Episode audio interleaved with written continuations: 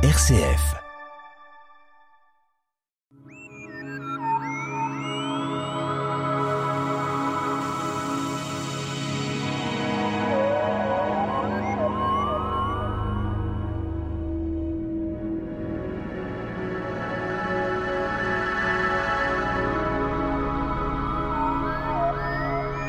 Les astéroïdes sont dispersés entre les planètes, irréguliers, variés, certains sont dangereux. Les astroblèmes laissent des traces, et d'astéroïdes et de comètes, comme au Mexique ainsi qu'en France en Sibérie. Notre invité, euh, Nicolas Rossetto, Astroclub Les Pléiades, pour parler de ces astéroïdes qui sont quand même des planètes, sans être des planètes, des objets non identifiés ou assez dangereux. Bonjour Pierre, bonjour à tous. Qui peuvent être dangereux, des objets, c'est sûr, mais en tout cas, de ce qu'on sait, pour l'ensemble d'entre eux, sont des petits corps rocheux qui dérivent dans le système solaire. Alors, ces astéroïdes sont placés un peu autour des planètes, généralement. Peut-être aussi la Terre, on en voit quelques exceptions. Oui, et euh, quand on regarde le ciel, finalement, on devrait voir des astéroïdes dans toutes les directions, mais il se trouve qu'on en a plutôt dans certaines directions sachant qu'on ne connaît pas tellement le nombre d'astéroïdes. On ne le connaît pas, mais on sait que la plupart d'entre eux sont situés dans des portions précises autour du Soleil. Voilà, alors on est dans un contexte assez particulier. Euh, ce sont les témoins d'une formation dans le système solaire. Ils sont identiques aux planètes, mais avec euh, un isolement total.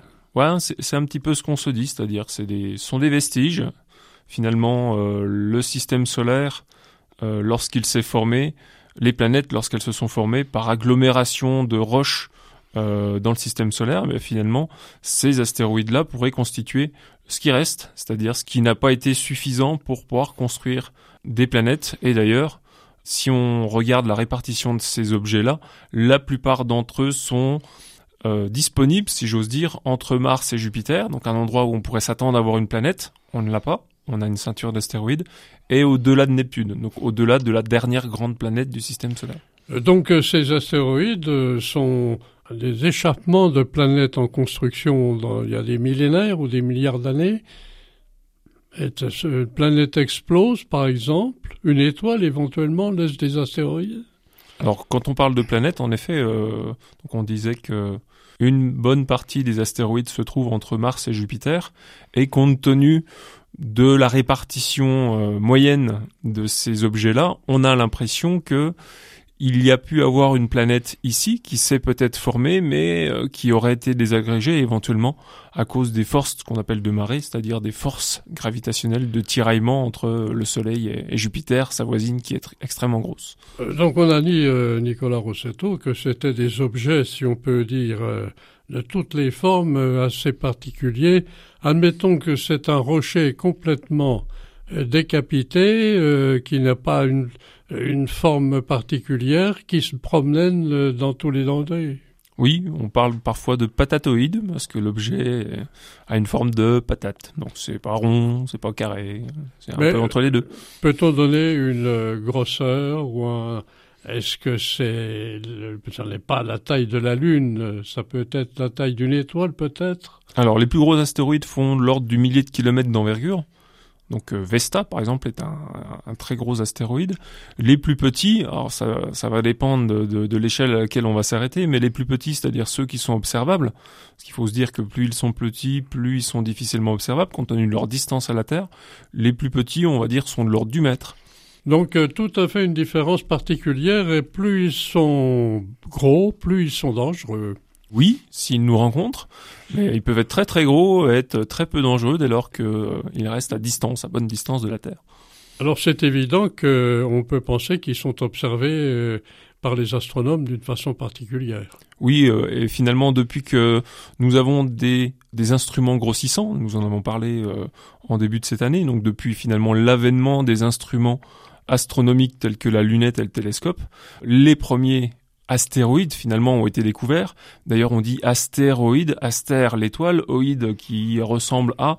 Donc finalement, à, l'époque, étaient euh, ces objets-là étaient considérés comme des étoiles, et ce n'est que plus tard, après l'étude donc par les astronomes pendant les siècles précédents, on s'est rendu compte de leur vraie nature des cailloux.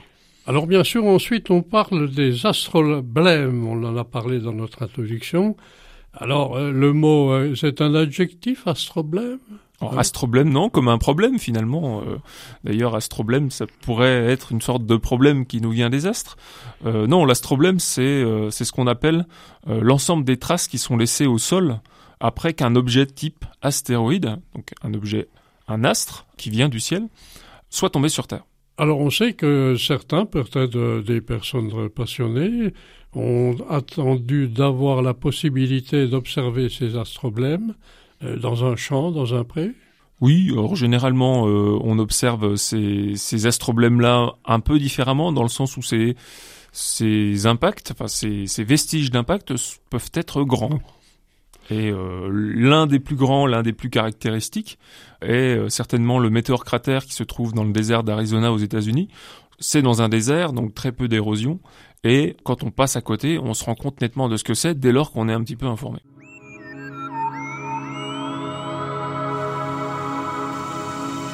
La tête dans les étoiles, le magazine de l'astronomie sur RCF Jura, présenté par Pierre Vialet avec la collaboration de l'astroclub Les Pléiades à Dole. Nous sommes toujours avec notre invité Nicolas Rossetto euh, de l'astroclub Les Pléiades pour parler des astéroïdes et astroblèmes qui sont les résidus des astéroïdes.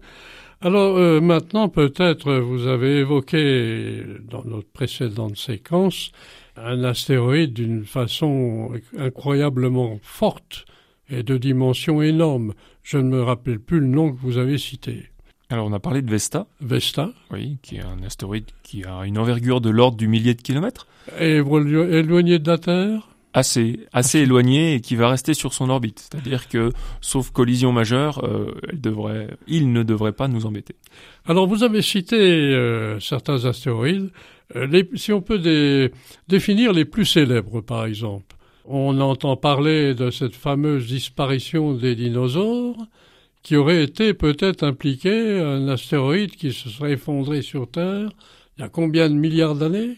Alors, plutôt millions d'années, on pense que un objet d'une cinquantaine de kilomètres de diamètre aurait percuté la Terre à l'endroit qui se trouve maintenant être le Mexique, le nord-est du Mexique, donc la péninsule du Yucatan, et cet objet-là aurait laissé un cratère, donc euh, une zone d'impact de quelques centaines de kilomètres de diamètre. Et il a fallu attendre euh, la fin des années 70, le début des années 80 avec les prospections pour les forages pétroliers pour se rendre compte euh, de ce qu'il y avait à cet endroit-là. Donc il a pu faire trembler la Terre, complètement faire disparaître un climat, alors généralement, lorsque ce genre d'événement de, se produit, euh, beaucoup de poussière est projetée dans le ciel, donc un peu comme une éruption volcanique, sauf que cette fois-ci c'est dû à un impact.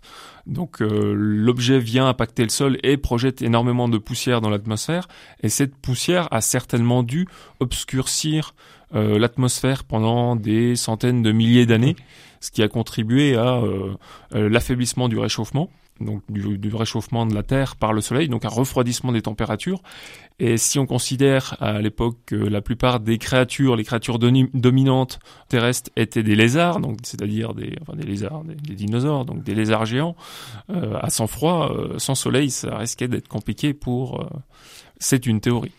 Donc à part le Mexique, d'autres plus célèbres sur la planète? Alors il y a plusieurs astroblèmes assez célèbres sur la planète, mais l'un d'entre eux pourrait nous intéresser particulièrement, étant donné que c'est le seul connu en France, qui est euh, l'astroblème de Rochechouart, qui est une ville qui est euh, en, Charente-Maritime, en Charente ou en Vendée.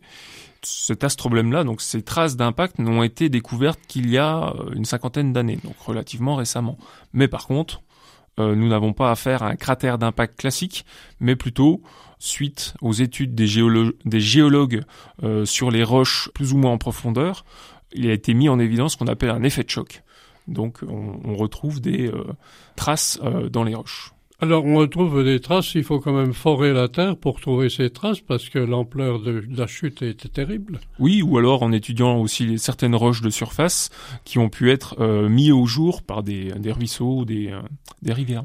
Alors l'impact euh, l'impact d'ampleur, on l'a cité avec le Mexique, nécessairement, plus l'astéroïde est, petit, plus l'impact est quand même faible. A priori, même parfois, euh, lorsqu'on parle d'impact, on peut parler d'impact sans qu'il y ait de contact avec le Soleil. C'est-à-dire que euh, l'objet arrivant dans l'atmosphère à une vitesse considérable euh, va s'échauffer grandement et risque d'exploser dans l'atmosphère à plusieurs kilomètres au-dessus de la surface. Et avec cette explosion-là, très peu de résidus tombent au sol, mais suffisamment freinés et suffisamment petits pour qu'on ne puisse pas considérer qu'il y ait un cratère d'impact. Mais généralement, euh, le club d'astronomie des Pléiades est en recherche de temps à autre d'astéroïdes parce que vous avez euh, les outils ou l'information nécessaire au niveau des grands astronomes qui préviennent les, clubs qu'on peut dans tel endroit avoir une chute alors ça arrive, euh, de mémoire pour le club d'astronomie de Dole, il ne me semble pas que ce soit déjà arrivé, mais on aurait pu être sollicité par rapport à la météorite de Gendry. Alors on a bien sûr euh, les deux petits astéroïdes qu'on peut dire, qui vont être visibles en 2023, dit-on. Alors, ils ont en fait déjà été découverts. Donc, deux, petits astéroïdes ont été découverts juste avant leur impact, donc juste avant leur entrée dans l'atmosphère. L'un au Canada et l'autre en Normandie. Et quand je dis en Normandie, donc en France, hein, et il se trouve que euh, l'astéroïde en question avait été découvert en Hongrie, donc par un, astronome hongrois, le 12 février euh, vers 8 heures du soir. Il a été, il était prévu que euh, cet astéroïde-là rentre en collision avec la haute atmosphère le 13 février, ce qui s'est produit, et cela s'est produit au-dessus des côtes normandes, et une équipe de recherche ayant été prévenue a pu organiser une expédition et l'objet, donc des résidus de l'objet ont été retrouvés une vingtaine de kilomètres de Dieppe le lendemain. Alors on peut quand même supposer que les instituts d'astronomie euh, sont attentifs par des repères importants au, sujet de du déplacement de ces astéroïdes. De telle façon, des voyants, peut-être en cas de, de, retrait sur la Terre d'un astéroïde colossal, une fusée pourrait amener à disperser l'astéroïde? Pour cela, on n'y est pas encore. On pourrait éventuellement dire, euh, on, voudra le dévier, mais le disperser dans le sens, euh, on envoie quelque chose, on le fait exploser. On voit ça dans les films, notamment américains, mais ce ne serait pas une bonne solution, parce qu'on remplacerait un gros problème par plein de plus petits, et ce n'est pas forcément la meilleure solution. Bon, on est averti. Alors en résumé, bon, la signification, on vient d'en parler. Euh, il y a également des enjeux de découverte, de la connaissance euh, n'est pas terminée concernant les astéroïdes. Et oui, et en effet, il existe un système qui permet de sonder le ciel en permanence avec différents instruments, différents observatoires de par le monde qui permettront, comme ce qui a été fait avec euh, l'objet euh, tombé en Normandie, de pouvoir détecter le plus en amont possible un objet potentiellement dangereux afin de pouvoir s'en occuper d'une manière ou d'une autre pour éviter la catastrophe. Eh bien, Nicolas, on va passer directement aux astéroïdes, pas aux astéroïdes, mais aux éphémérides. Voici les éphémérides du mercredi 19 avril au mardi 25 avril 2023. Le soleil se lèvera en moyenne à 6h35 le matin et se couchera en moyenne vers 20h35 le soir. Ce sera la nouvelle lune le 20, donc le jeudi 20, ce qui sera l'occasion de profiter d'un ciel bien étoilé lorsque la météo sera favorable. Et il paraît que euh, ce jeudi, la météo sera relativement favorable. Profitez-en. Mercure est pratiquement impossible à voir le soir car elle se rapproche angulièrement parlant du Soleil. Pour ce qui est de Vénus, elle est en conjonction avec la Lune le 23 au soir. En plus, euh, vous aurez l'occasion de distinguer Mars, qui n'est pas très loin, qui elle sera en conjonction avec le croissant euh, lunaire pardon, deux soirs plus tard, c'est-à-dire le 25. On pourra observer tout au long de la soirée le rapprochement entre ces deux astres au fur et à mesure qu'ils se rapprochent ensuite de l'horizon ouest. Enfin, Jupiter, elle, est noyée dans les lueurs de l'aube et euh, Saturne sera toujours euh, dans les lueurs de l'aube mais euh, difficilement accessible. Nicolas merci pour Jura. Merci.